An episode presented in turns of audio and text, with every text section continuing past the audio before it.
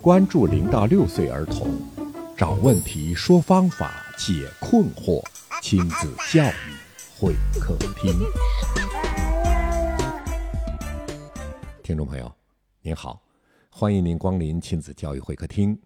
我是龙毅，为您请来的嘉宾呢仍然是张爱静老师。大家好，我是张老师。张老师，上次我们讲的是这个前庭都是讲的很敏感的一些内容啊，今天我们可以举一些不不太敏感的一些例子。嗯，啊好，前两年有一部纪录片啊，讲的是美国的一个攀岩徒手攀岩的这么一个年轻人，他好像征服了就是攀岩界最大的最难的一个叫做酋长岩吧，这么一个故事啊，就是讲他整个攀岩的心路历程。哎，然后我去看了一看，哎。讲到后面就是对这个人的性格的分析啊，包括他自己啊，这个人是有一点点自闭症倾向的。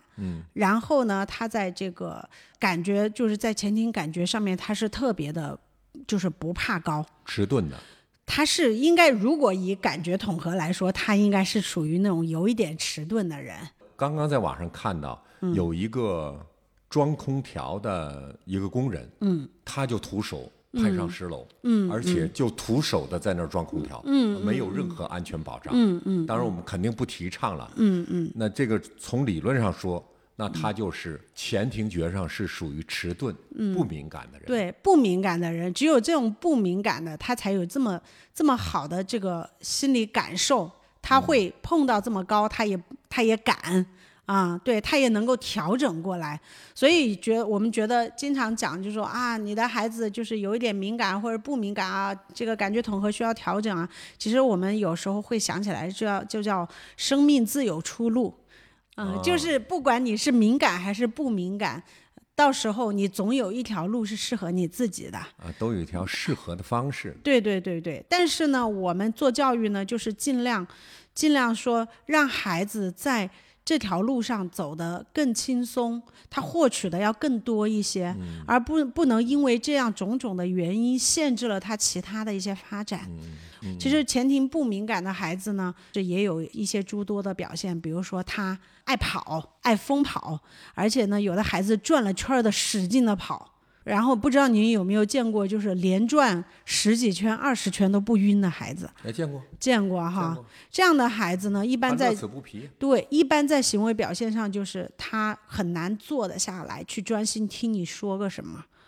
或者说他表达的也不表达能力不是那么的好。哦，这是前庭觉的问题。对，这是前庭觉的问题，这个就那是我们刚刚讲的前庭略有迟钝的孩子。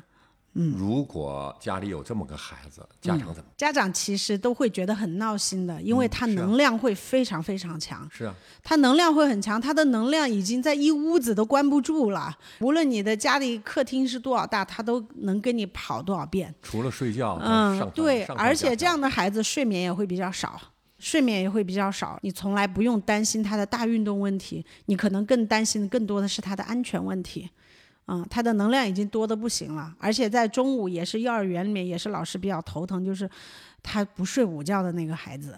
这个这个就是属于过分的前庭的这个迟钝，这个我们叫做信息门槛高。前面我们上几期讲的是信息门槛低，各种信息杂乱无章全部进来特，敏感那种。这个情况呢，就是信息门槛过高，信息进不来，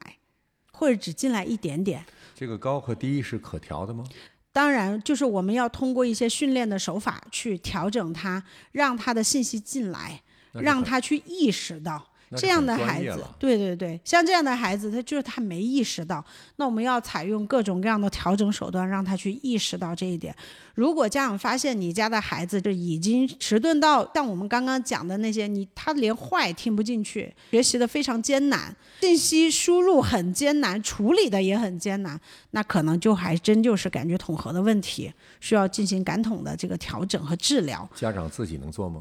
家长呃可以家长自己做，但是如果是要进行专业调整的话，一般没有经过专门训练的家长和没有专业器械的家长，要做到其实挺难的。边要做测评，对对孩子进行一个系统的评估。对，要评估，评估完了之后呢，再去根据你的评估结果做出适应性的手段。啊、在去调专整。业的专家的指导下，对自己是可以做的。嗯，对，但是呢，有一些器械你也是做不了的，因为哦你受到你的这个场地、家庭的场地的问题。因为你比如说，如果真的就好像是医院，嗯如果你生病了，有些事情你可以自己在家里吃包药就行了。嗯但是有如果说你涉及到了一些比较专业的医疗器械了，那你还得寻求医院的帮助，哦那对是吧？？到专业机构，嗯对没错。那是刚刚讲的是比较严重的，那就稍微有稍微有一点，但不那么严重的话呢，这样的宝宝呢，首先呢，我们家长可能就是要去先去理解他，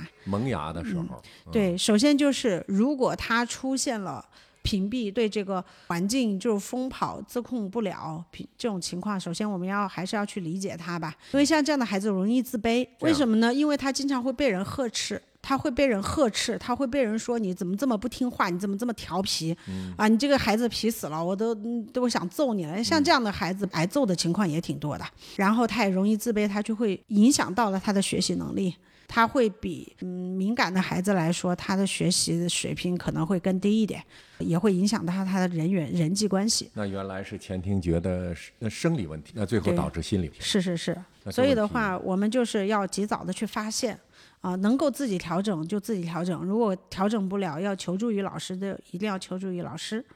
那这要靠家长的醒觉，而且是时时刻刻的观察。对，嗯，我发现老人的这个容忍度会比年轻人更高一些。这样情况的孩子呢，在老人手里的话，他可能调整的机会会少一些，因为老人觉得孩子嘛，皮嘛，长大了就好了嘛。所以就是我们发现的要快。啊，发现的要早，但是呢，老人有一点是我们要学习的，就是对这个孩子的容忍度高，其实对这个孩子自信心的培养啊、自尊心的培养啊，也是有帮助的。嗯，有宽容度，对对对，就是我们对这样的情况态度是要宽容的，但是手段是不能拖延的。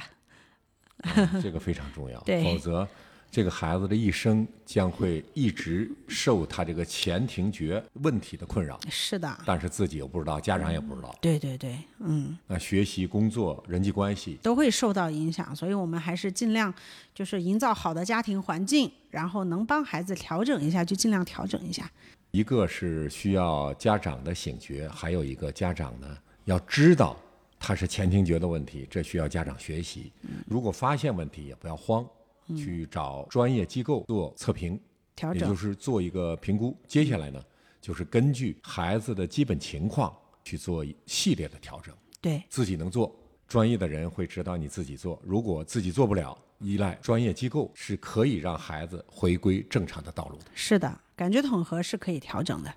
今天的话题呢，差不多了，非常感谢张老师参与，嗯，好的，谢谢大家，非常感谢您，听众朋友，谢谢您的收听，我们下期节目再